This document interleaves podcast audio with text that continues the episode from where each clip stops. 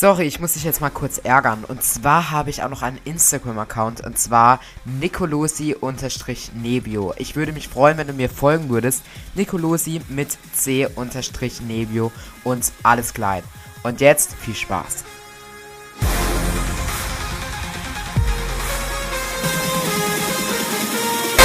Die Arbeit im Studio hat mir voll viel gegeben. Kann es nicht mehr totschweigen. Dieses ständige Leute Angst machen und Leute in Panik versetzen. Äh, wehe, du hörst auf. Also musst mindestens noch zehn Jahre machen. Ich bin so gespannt, wie es mit dir weitergeht, wo das hingeht. Und das ist die Jugend quatscht mit Nebio Nicolosi. Hallo und herzlich willkommen zu einer neuen Folge von Die Jugend quatscht und heute mit Jendrik Siegwart. Herzlich willkommen. Hallo, warte kurz, ich muss mein Handy kurz anders hinlegen, damit die Aufnahme besser. Ich mache mal jetzt so fett. Hallo Aufnahme, hallo, hallo Jugendquatsch. Hallo, geht's dir gut? ja, mir geht's jetzt besser. Ich hatte meine Impfung jetzt am Freitag, das Wochenende war ich wirklich tot, aber jetzt bin ich wieder fit. Und wo bist du gerade? Was machst du oder was hast du noch heute vor? In meinem Schlafzimmer. Man sieht da sogar noch mein Mikrofon im Hintergrund. Stimmt. Ähm, aber es ist gerade nicht angeschlossen. Was mache ich denn heute noch so? Aufräumen. Aufräumen, Mails beantworten, weil ich äh, Videos schneiden, weil ich jetzt wieder anfangen will, Videos zu machen. Heute ist busy. Heute habe ich busy Workday on the computer. Krass, okay. Bist du ein Langschläfer? Also Ja. wenn du dich schon im Schlafzimmer aufhältst? Was, also, ja, doch. Also, keine Ahnung. Im, im, wenn man jetzt von, von Darsteller sein ausgeht, dann nee, dann bin ich Normalschläfer, so 9, 10, aber so für Normalleute ist 9, 10 ja auch schon Langschleifen, ne? Okay, und ich sehe gerade, äh, du hast dir deine Haare gefärbt, die sind anders, als wir sie kennen, ne? Ach so, das ja, aber das ist jetzt, nicht mehr da. das ist jetzt auch schon, das ist ja jetzt auch schon länger so, ne? Also, Ja, ja. Ich hab's auf Instagram gesehen, wie kam es dazu? ich hatte Lust. ich hatte Lust. das ist eigentlich der einzige Grund. Ich wollte meine Haare mal. Ich wollte eigentlich schon am Anfang der Pandemie meine Haare färben, aber irgendwie habe ich das nie. Ähm, äh, irgendwie mich nicht getraut. Und jetzt nach dem ESC habe ich gedacht, oh, bevor mich jemand auf der Straße erkennt und mit einer Banane bewirft, weil ich zwei Letzte geworden bin, zack, schnell die Haare färben, damit ich nicht mehr. Aber ich meine, hätte ich es vielleicht nicht blau färben soll, weil so fällt man irgendwie doch noch auf. Okay, und du hast es gerade genau richtig gesagt. Du bist dieses Jahr oder du hast dieses Jahr für Deutschland beim ESC teilgenommen. Und darüber wollen wir heute auch in diesem Interview sprechen. Jetzt erste Frage. Wie aufgeregt ist man vor diesem Auftritt, wenn so viele Menschen auf dieser, au- aus ganz, aus ganz Europa zuschauen? Aufgeregt ist man, aber die Aufregung ist jetzt irgendwie nicht, steht sich nicht im Wege, weil man ja schon dann geübt ist. Ne? Man hat ja schon ein paar Proben gehabt und dadurch ist es eigentlich dann eine Routine, das dann nochmal zu machen. Nein, Okay, also, also nicht nicht Routine, sehr- nicht Routine im Sinne von, oh ja, easy peasy, sondern Routine im Sinne von, auf dieser Bühne zu stehen. Es ist ja nicht das erste Mal, es ist ja das fünfte oder sechste Mal, dass man dann auf der Bühne seine Nummer performt. Und dadurch, dass man diese, diese Proben schon vorher hatte, ist das mega entspannt, sodass die Aufregung dann nicht mehr im Weg steht. Also es ist ganz gut, dass man vor diese Proben hat. Also aufgeregt ist man, aber nicht so, dass man dadurch irgendwie großartig verkackt, glaube ich. Also ich. warst du das, also warst du das sehr dann aufgeregt? Also du hast gesagt, die Aufregung war da, aber es war wie Routine, sagen wir jetzt mal. Aber warst du da schon aufgeregt, oder? Ja, sicher. Ich meine, vor, vor wie viele Leute waren das? 100 Millionen aufzu... Das ist schon, doch, das ist schon aufregend. Ähm, und ich sag's jetzt mal so, die letzten Jahre waren sehr durchwachsen für Deutschland beim ESC. Ja, immer also, noch, oder nicht? Ja, immer noch, aber wir hatten nicht sehr gute Platzierungen, aber es gab zum Beispiel 2018 hatten wir gute Platzierungen oder äh, 2010 mit äh, Lena zum Beispiel. So oder so ist der Druck ja eigentlich immer hoch, oder? Wenn man, wenn ein Land die ganze Zeit nicht sehr gut ist, dann hat man natürlich den Druck, mal was oder gut zu werden oder auf einer guten Platzierung zu sein. Und wenn man durchgängig gut ist, dann möchte man natürlich dieses Niveau halten. Wie hoch war dieser Druck für dich? Wie bist du damit umgegangen? Ich glaube, ich habe immer gesagt, dass der Druck nicht an mich herankommt, dass ich da irgendwie einfach Hauptsache dabei, Hauptsache Spaß haben. Aber im Nachhinein, jetzt so die Wochen danach, habe ich realisiert, dass irgendwie doch das mental ziemlich krass Druck gemacht hat. Also, dass, wenn, wenn alle anderen halt so denken, wenn wirklich alle anderen denken, es ist wichtig und die Platzierung ist wichtig und der Druck ist da und Deutschland nicht blamieren und du hast Deutschland blamiert und so, wenn, da, wenn das alles von allen anderen kommt, dann trifft das schon. Also ich glaube, also im Nachhinein ist mir durchaus bewusst, dass der Druck an mich rangekommen ist und mich auch belastet hat. Also, ähm, ja. Aber Da ich muss, auch ehrlich sa- ich muss auch ehrlich sagen, ähm, was mich auch schon seit Jahren aufregt, also ich verfolge ja auch den ESC, dass die Deutschen hinter ihren Liedern auch nie dahinter stehen. Das regt mich total auf. Also die Deutschen, ich habe das Gefühl, die meckern mehr rum als die anderen Länder. Aber da ist eine ganz plausible Erklärung. So, der ESC hat jetzt nicht so diesen Fan, diese Fanbase wie jetzt zum Beispiel in Schweden. Und äh, wir haben, und es ist einfach so, dass in Deutschland, man will nicht enttäuscht sein. So, deswegen ist es leichter, wenn man von Anfang an sagt, oh, ich hasse das Lied, das wird schlecht, weil dann kann man nicht enttäuscht, dann, dann ist es am Ende, wenn es dann schlecht wird, wenn es dann zweitletzter wird, dann können die sagen, ja, wusste ich doch. Wenn die sagen, oh mein Gott, ich stehe dahinter und es dann schlecht wird, dann äh, ist man enttäuscht. Wenn man sagt, es ist scheiße und dann wird es erster, dann kann man sagen, ach, hätte ich nicht gedacht, geil, cool. Also hätte ich nicht gedacht, ist nicht mein Stil, aber cool, dass es so, so gut abgeschlossen ist. Deswegen, also es ist immer leichter zu sagen, man mag es nicht, als, äh, ja, weil man da nicht enttäuscht werden kann. Ich finde es trotzdem immer schade, wie diese Künstler davor immer runtergemacht werden oder diese Lieder, muss ich ehrlich sagen. Jedenfalls habe ich auch gedacht eigentlich, also ich hätte jetzt tatsächlich nicht mit dieser Platzierung gerechnet, muss ich ehrlich sagen. Ich hätte jetzt gedacht, wir erreichen wirklich einen sehr guten Platz, weil so ein, so ein verrücktes Lied, ich habe es echt gefeiert, muss ich sagen. Es war so dir. verrückt und so. Ich dann, da dachte ich, also beim ESC kommt doch sowas an.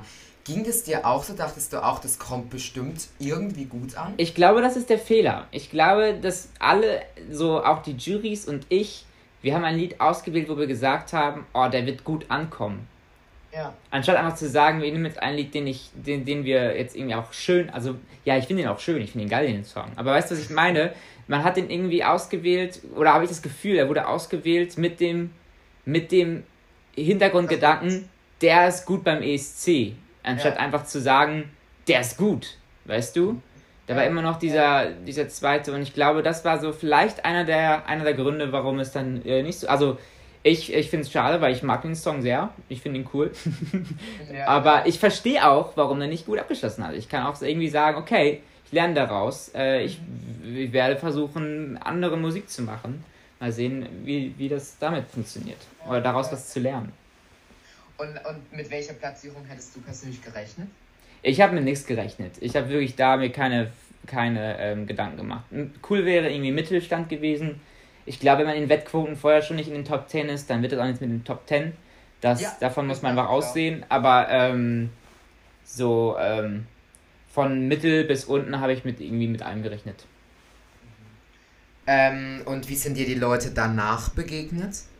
Unterschiedlich. Der NDR war immer noch sehr supportive. Ähm, auch so, so die Leute, die ich dann, die mich erkannt haben, die waren sehr lieb dann, die haben mich auch angesprochen. Family, Freunde, alle. Also alle nicht mit. Bananen abgeworfen. ich wurde nicht mit Bananen ab. Nein. Aber das liegt daran, weil ich meine Haare gefärbt habe. Da hat mich niemand erkannt. ähm, und äh, ja, eigentlich, eigentlich ganz lieb. Natürlich, also online ging erstmal der Hate los, ne? YouTube, äh, Instagram, da waren erstmal so die ganzen Haters und so, was auch okay ist, was normal ist. Und natürlich muss man jetzt gucken, wie kann man jetzt seine eigene Musik weitermachen, wenn man erstmal in Deutschland den Ruf hat des Zweitletztens. Das muss man selber noch irgendwie herausfinden, jetzt wie das geht.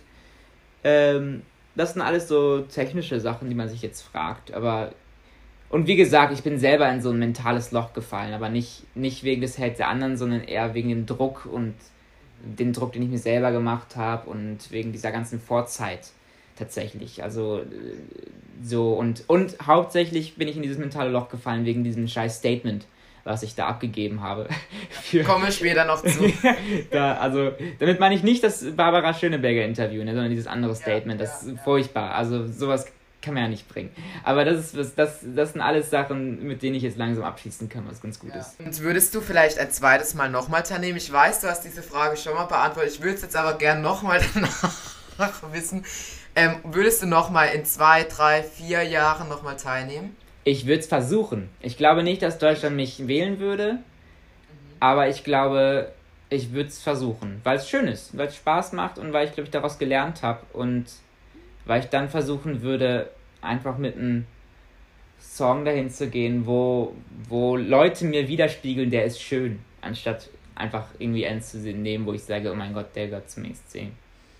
Du hast vorhin gesagt, du erklärst dir das so, dass es dieses Jahr nicht gut geklappt hat, dass alle davon ausgegangen sind, dieser Song passt perfekt, oder? Nee, nee, nee, das jetzt, ich, ich glaube, es gibt ganz viele Gründe, warum es nicht geklappt hat. Äh, ganz, ganz viele Gründe. Unter anderem mein Auftreten, ich glaube, als deutscher, blonder Freak will man nicht jemanden, der dann über Ich fühle keinen Hass singt. Das, das kommt nicht sympathisch im Fernsehen, dann die Inszenierung. Ich glaube, es gibt ganz, ganz viele Gründe, deswegen, ich will es nicht auf einen Punkt jetzt runterschrauben. Okay, okay.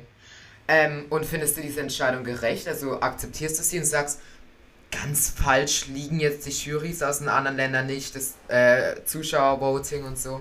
Natürlich, natürlich liegen sie nicht ganz falsch. Natürlich haben sie da irgendwie.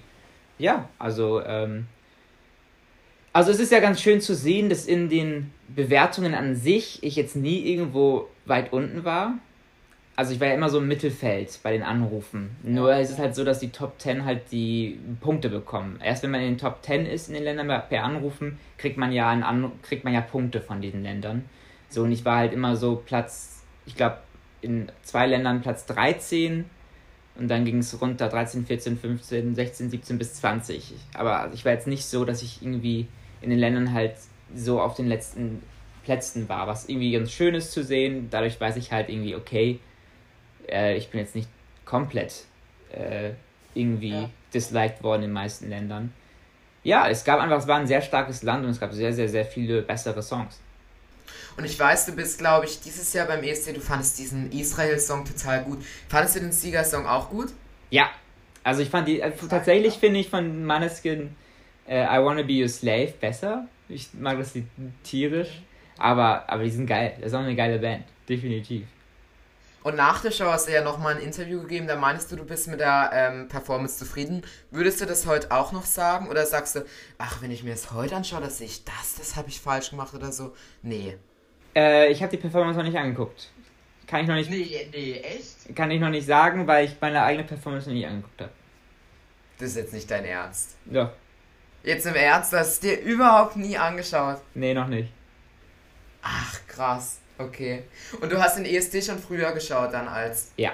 Und findest du, der hat sich jetzt groß verändert? Das heißt es ja die ganze Zeit, dass der ESC sich so stark verändert hat und es geht gar nicht mehr um Gesang und so. Das liest man ja ständig. Würdest du das unterschreiben? Naja, also ich glaube schon, dass es jetzt so mehr Richtung Mainstream-Pop geht, was auch irgendwie geil ist, ne? Weil dadurch das dann irgendwie auch ein bisschen mehr Aufmerksamkeit bekommt, so im Allgemeinen. Also das würde ich schon unterschreiben. Und ich finde ja. auch eigentlich ganz geil. Also ich werde es auf jeden Fall die nächsten Jahre noch weiter gucken. Okay. Ähm, ich glaube tatsächlich mit dem Voting-System muss man ein bisschen gucken, weil halt ja. wirklich das für die unteren Länder irgendwie nicht gerechtfertigt ist. Die Platzierungen für die Top 10 mega, aber für den Rest ist halt manchmal ein bisschen ungerecht. Ähm, eigentlich müsste man dann mal gucken, ob man, ob man da was ändert. Äh, aber ich glaube, da wird nichts geändert, weil es halt okay. dieses Eurovision-Feeling hat, ne, mit, den, mit dem ja. Punktesystem. Aber was ich zum Beispiel dieses Jahr seltsam fand, ist, dass, dass, die, dass das Publikumsvoting so, dass die, seit wann ist denn das, das, also schon länger so, ne, dass dann die, dass die einzelnen Länder, wenn sie dann ihre Punkte vergeben, die Jurypunkte vergeben und nicht die Publikumspunkte. Ja, das, das habe ich mir schade. aber tatsächlich auch gedacht. Das fand ich irgendwie schade, weil sie da ja nicht für ihr Land, sondern für fünf Leute, die als Jury da sitzen, Punkte vergeben. Ja. Das fand ich sehr schade. Ja. Und was war so jetzt dein Lieblingssong, der jetzt in den letzten Jahren von Deutschland dort hingeschickt worden ist? Äh, was von Deutschland dahin geschickt worden ist in den letzten Jahren. Wie viele Jahre willst du zurückgucken? Ach so, also 2010 fangen wir doch da an. Ja, Satellite ist schon geil, ne? Ich meine, man. Ja, ist schon geil. Ich mochte auch ihr anderes Lied, Taken by Stranger. Taken. Ach, das war 2011 oder auch? Genau. Und Eliza fand ich sehr geil. Is ja? it right or is Ah ja, genau, is it right. Und, mhm. aber ich mache natürlich auch mein eigenes Lied. Mhm, ja, klar. Ich fand aber 2016 diese, ähm, wie hieß sie nochmal? Jamie Lee, glaube ich, hieß sie. Fand ich auch echt gut. Oder Michael Schulte natürlich. An, an Jamie Lees Lied, oh, Michael schönes Lied, ja, definitiv. Ja, Michael Schulte, ja, okay, das gehört auch da definitiv dazu. Ja. An Jamie Lees Lied erinnere ich mich gerade gar nicht mehr so gut. Das war das mit dem Mond und dann hat sie da über die Geister, weiß nicht mehr. Also die Performance, ja, aber Song, den Song habe ich gerade nicht im Ohr. Muss den nochmal anhören. Ich fand es total toll damals. Okay. Aber ich fand auch diesen, da ist mal ein Mann angetreten, ich glaube, es war 2013. Irgend so, das Lied ähm, Standing Still. Oh, Roman Lob. Das war toll, Ja, das das war auch schön. Ja, ja. Doch, das habe ich bei meiner Abi-Verleihung gesungen. Echt? Ja. Echt? Okay, krass. Du hast ja auch schon bei Musicals mitgespielt, zum Beispiel, also noch während deinem Studium bei Peter Pan und sowas. Was hat dir jetzt mehr gefallen, auf dieser riesigen Bühne beim ESC oder im Musical? Hat beides seine Vor- und Nachteile. Also was bei Musical wirklich tierisch Spaß macht, ist mit anderen Leuten da auf der Bühne was zu spielen und mit dem Publikum interagieren zu können und einfach da irgendwie dieses Theaterfeeling und die Leute, also ich bin schon ein Theaterfan und Theaterfreak, definitiv. Und auf der anderen Seite, das an, also jetzt auf der ESC-Bühne halt, ja, mit den Showlichtern und Kameras, ist halt ein anderes Feeling so, ne? Und mal ein anderes, ja, ein anderes Feeling. So gesehen hat beides seine, seine Ja. geilen Seiten. Und du hast ja nach dem ESC ja auch Interviews gegeben, das hast du ja gerade gesagt. Hast du dir diese Interviews danach angeschaut? Ich habe mir dieses Statement einmal versucht anzuschauen und musste vor Fremdscham von mir selber. Tatsächlich. Ich fand's furchtbar. Ich konnte es nicht. Ich habe mich, ich habe Albträume davon gehabt von diesem Statement. Nein, nicht Ja, dein- ja, doch, weil ich, so, weil ich ja so betrunken bin und an die Hälfte mich nicht mehr erinnern können, was ich da so sage, da, wo ich dann denke, ja, Junge, betrunken bist du, du laberst nur die Hälfte der Wahrheit gerade, weil du irgendwie jetzt wieder vor Druck da. Ja, ja, nee, davon kann man kein Wort ernst nehmen, was der da sagt. Aber da, das wurde ja auch viel zu ernst genommen. Also. Ach. Nee, nicht zu ernst genommen. Für einige ist es halt irgendwie ein Lebensmittelpunkt. es ist ja auch schön, so, wenn man das Ja. so. Und ich hätte es auch einfach, da ich hatte ja danach Verantwortung und die habe ich in dem Moment halt nicht wahrgenommen und war halt dumm. Aber warum, also du meintest ja danach, da war zu viel Alkohol im Spiel. Habt ihr da getrunken, weil ihr traurig wart oder weil ihr gefeiert habt, dass ihr da überhaupt wart? Nee, oder? das war das erste Event seit anderthalb Jahren, wo wieder Leute zusammen in einem Raum waren und zusammen zelebriert haben und Musik und es war so eine Stimmung, so eine Euphorie. Das war reines euphorisches Trinken. Außerdem bei mir ist auch irgendwie Tradition, weil ein Freund von mir im Studium immer, haben wir immer äh, Shots pro, Trank, pro Land getrunken. Also für, äh, für Russland Wodka oder sowas. Und, und das war halt die Tradition, die muss man ja irgendwie fortsetzen, auch wenn man selber dann beim ESC mitmacht. Mit dem euphorischen Trinken. Mit dem euphorischen Trinken. Jedenfalls hast du ja vorhin gesagt, es gab ganz, ganz viele Gründe, warum es wahrscheinlich nicht geklappt hat beim ESC. Würdest du, also zum Beispiel Inszenierungen, so meintest du ja auch, würdest du auch sagen, es hat auch am Song gelegen? Bestimmt. Glaube ich auch. Glaube ich auch. Der war sehr speziell. Ich glaube, ähm, ich glaube, wie gesagt, man, wenn jemand, wenn ein weißer deutscher Mann sagt, ah, ich bin immun gegen Tomaten, bewirf mich ruhig, bewirf mich ruhig, dann Ja. würde ich selber ihn mit Tomaten bewerfen, weil ich Bock drauf hätte, das so auszuprobieren. Und es war einfach, ich glaube, es war zu sehr auf, auf, wir machen auf lehrreich vielleicht. Ähm, und dann hab ich, äh, haben sich natürlich wie immer die ganzen Promis danach auch gemeldet, haben ihr Statement dazu abgegeben. Und da habe ich einen ähm, Bericht gelesen, und zwar von Dieter Bohlen, der war, glaube ich, beim Bild-Interview, und der meinte, dass da einfach beim ESC zu viele Quatsch am Werk sind. Das ist ein riesen Auswahlverfahren, wo viel zu viele Leute mitentscheiden. Was hältst du davon? Oh mein Gott, jetzt sind hier aber viele Vögel. das sind aber extrem viele Vögel. Jedenfalls, ähm, Raben oder Der meinte- Vögel? ja, da war gerade so ein ganzer Schwarm, der ist gerade ganz nah an meinem Fenster. Spooky. das kommt, ich müsste mal draußen solche Interviews machen. Jedenfalls äh, meinte Dieter Bohlen, das sind einfach zu viele äh, Quatsch am Werk, zu viele, das sollte ein Mensch machen. Und der, die einzigen, die daran Schuld tragen, sind die ARD oder das NDR, dass die da zu viele Leute da drin haben. Würdest du das auch unterschreiben? Ich glaube, was Inszenierung angeht, ja. Ich glaube, da bräuchte man die eine Person, die das überwacht und eine Person, dessen, dessen Bild umgesetzt wird. Ich glaube, das wäre wichtig. Äh, äh, songmäßig äh, weiß ich nicht. Ich glaube, man muss einfach weiter ausprobieren, was das Beste. Ich glaube, eigentlich will man ja immer noch ein Public Voting. Das hatten sie auch versucht, der NDR, aber dadurch waren der NDR hat halt die falsche Zuschauerschaft. Aber ich glaube, wenn man ein Online-Voting machen würde, wenn man das über Online machen würde, dann wären da schon die Leute, die auch Interesse am ESC haben, die wären dann da und die können sich dann einwählen. Ich glaube, es ist wirklich der, der schlauste Weg wäre jetzt ein Online-Voting mal zu machen. Das hat ja früher, ähm, früher glaube ich war das so, da hat das ja der Stefan Raab alleine gemacht. Und das meinte der Dieter Bohlen, das war früher super, weil der das einfach, er hat gesagt, ich weiß nicht mehr den Satz ganz genau, aber das ist wie auf einem Boot, da gibt es einen Kapitän und der bestimmt die Richtung. Ja. Und bei so vielen Leuten beim ESC, da können nur Kompromisse rauskommen. In der Ehe sind Kompromisse gut, aber beim ESC nicht. Würdest du das auch so unterschreiben? Ja, maybe. Vielleicht hat er recht. Und ähm, hast du noch viel Kontakt zum NDR, also zu Barbara Schöneberger und die ganzen anderen Leute, die das alles da mitgestalten? Naja, zu Barbara Schöneberger habe ich, also hatte ich ja nie wirklich Kontakt. Sie ist ja immer, sie ist ja da für die Moderation und so. Sie ist ja jetzt nicht hinter der Bühne für den ESC zuständig. Sie macht ja ihre Ja, eigene ja. Sache so. Äh, aber zu den Leuten hinter der Bühne, ja, habe ich noch, habe ich noch äh, Kontakt tatsächlich. Die sind ganz lieb. Die sind noch so, also nicht mehr so viel natürlich, weil die auch jetzt gucken müssen, wie das nächste Jahr, die sind ja jetzt gerade am Umbauen, weil es wieder schief gelaufen ist, ne, mit zweitletzter Platz, dann müssen sie jetzt gucken, äh, wie machen sie das? Ja, Ah, Ich würde echt mal gern wissen, woran das liegt. Also, dass Deutschland so oft, also ich meine, da gab es ja schon so oft, dass wir ähm, tatsächlich nicht äh, sehr, sehr gute Bewertungen erreicht haben oder nicht unter den Top 10. Ich würde echt gern wissen, woran das liegt. Ich glaube auch, dass Deutschland zu sehr versucht, Ja. gut, einen guten Platz zu machen. Und das habe ich, also haben wir auch dieses Jahr wieder versucht. Zu sehr versucht, anstatt einfach zu sagen, wir machen jetzt einen geilen Song. War es eher so, ah, das ist ein, der muss so und so sein, damit der, damit das rüberkommt, wie es rüberkommen muss, damit der eine gute Platzierung macht. Ja, dann vielen Dank für das Interview, hat riesen Spaß gemacht und bleib gesund auf jeden Fall. Und vielleicht hört man sich nochmal irgendwann. Yes! Also mach jetzt Stopp. Halt, tschüss Aufnahme, tschüss, tschüss Aufnahme, tschüss. Und das ist die Jugend quatscht mit Nebel Nicolosi.